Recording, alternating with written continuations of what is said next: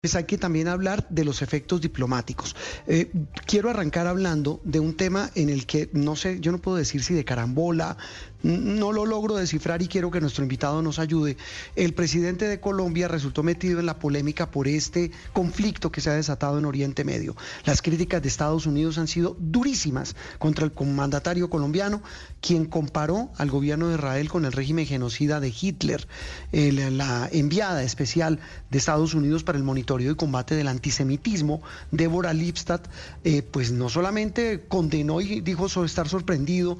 eh, su gobierno con que dijo el presidente colombiano, sino que condenó sus declaraciones y le pidió que condenara al grupo extremista Hamas, a quien califican de organización terrorista. Carlos Patiño, internacionalista de la Universidad Nacional, un muy, muy serio y muy agudo observador de estos temas. Eh, Carlos, un gusto saludarlo hoy domingo. Gracias por estar con nosotros. Y pues la pregunta es esta, ¿qué lectura le da a esto, repito, que no sé si de carambola hace que ahora el presidente colombiano esté metido en la conversación? Buenos días. Pues eh, Juan Roberto, muchas gracias, eh, muy amable. Eh, yo creo que no es tan de carambola, creo que es un asunto desafortunado para el país, porque el presidente es más de 90 trinos que se dedicó por el conflicto en Israel y todo este asunto, pues ha cometido una serie de inexactitudes históricas políticas, institucionales y también alrededor del conflicto, pues que han llevado a que los Estados Unidos, a través tanto de la embajadora que usted ha citado como de un portavoz,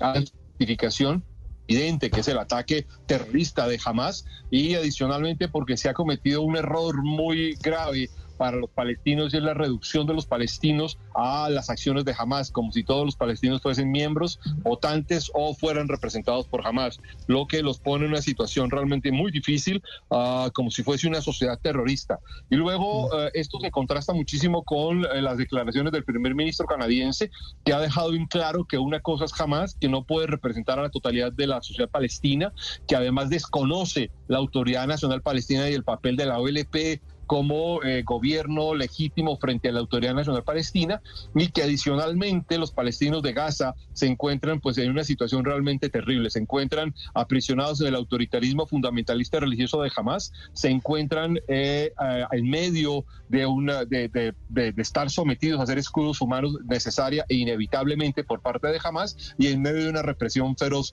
por parte del Estado de Israel que se defiende de ataques terroristas realmente impresionantes. Hmm.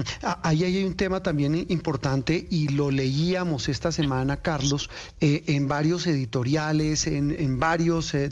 documentos, incluso en un editorial muy, muy, muy duro del espectador sobre este tema, en el que pues asegura, entre otras cosas, que, que el presidente apunta de trinos está pues generando una situación complicada en materia diplomática. Eh, dice el espectador, hoy Colombia podría estar utilizando los canales diplomáticos para condenar el terrorismo buscar la paz, eh, para apoyar a Palestina sin,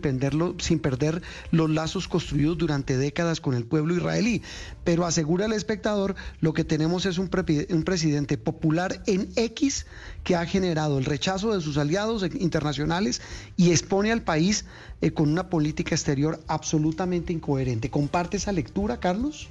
Sí, Juan Roberto, yo creo que es una lectura realmente muy precisa. Creo que además a lo largo de la semana eh, varios de los que nos dedicamos a estos temas internacionales, pues nos hemos ido poniendo de acuerdo sobre el impacto que eso ha tenido, además entre otras, porque el hecho de que la diplomacia ejercida por la Cancillería con más o menos acierto a lo largo de una larga trayectoria de historia del Estado colombiano, pues ahora se ve enfrentada a, una diplomacia llevada a través de Twitter, a golpes de Twitter, eh, incluso lo que pasó con el primer comunicado de la Cancillería el sábado mismo del ataque de Hamas, en el que la Cancillería saca un primer comunicado, en el que lleva un párrafo de condena a Hamas y de condena a los actos terroristas. Luego el comunicado es desmontado eh, eh, por orden de la presidencia para ser eliminado ese párrafo y vuelve a ser enviado, pero sin el párrafo que condena a los actos terroristas. Y eso pues obviamente pone en una situación diplomática muy difícil a Colombia, entre otras si uno lo compara, por ejemplo, con el gobierno de Gabriel Boric en, en Chile, que, es eh, alguien, pues digamos, que viene de los sectores de izquierda bastante notorios, pero que ha sido absolutamente claro a la hora de condenar actos terroristas como los de Hamas o a la hora incluso de condenar en otros, en otros asuntos como el gobierno de Daniel Ortega o cosas parecidas. Y en este caso, pues creo que tenemos una confusión,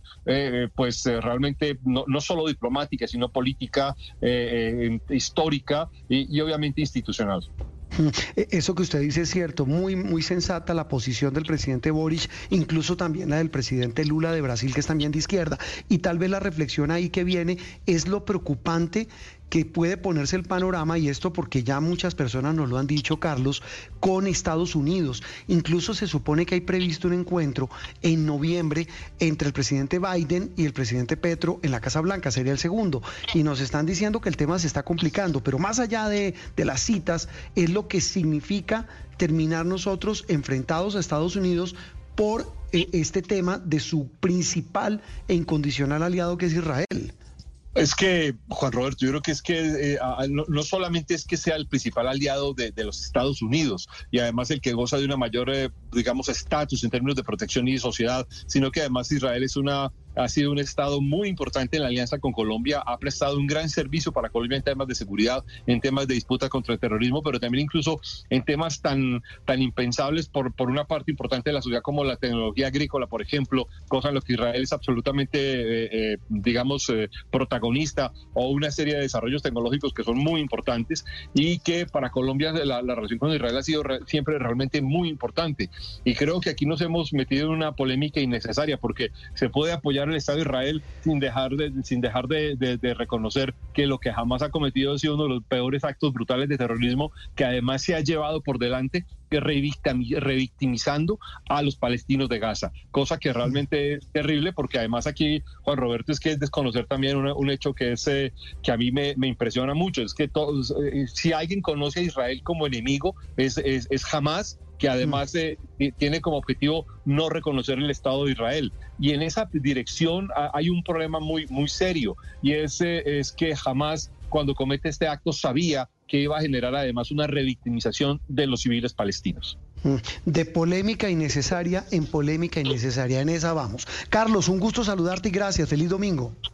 A ustedes, muchísimas gracias, muy amables. Carlos Patiño, internacionalista, hablando de otra de las polémicas en torno a este conflicto, la posición del presidente de Colombia y las muy duras críticas por esa posición del gobierno de Estados Unidos.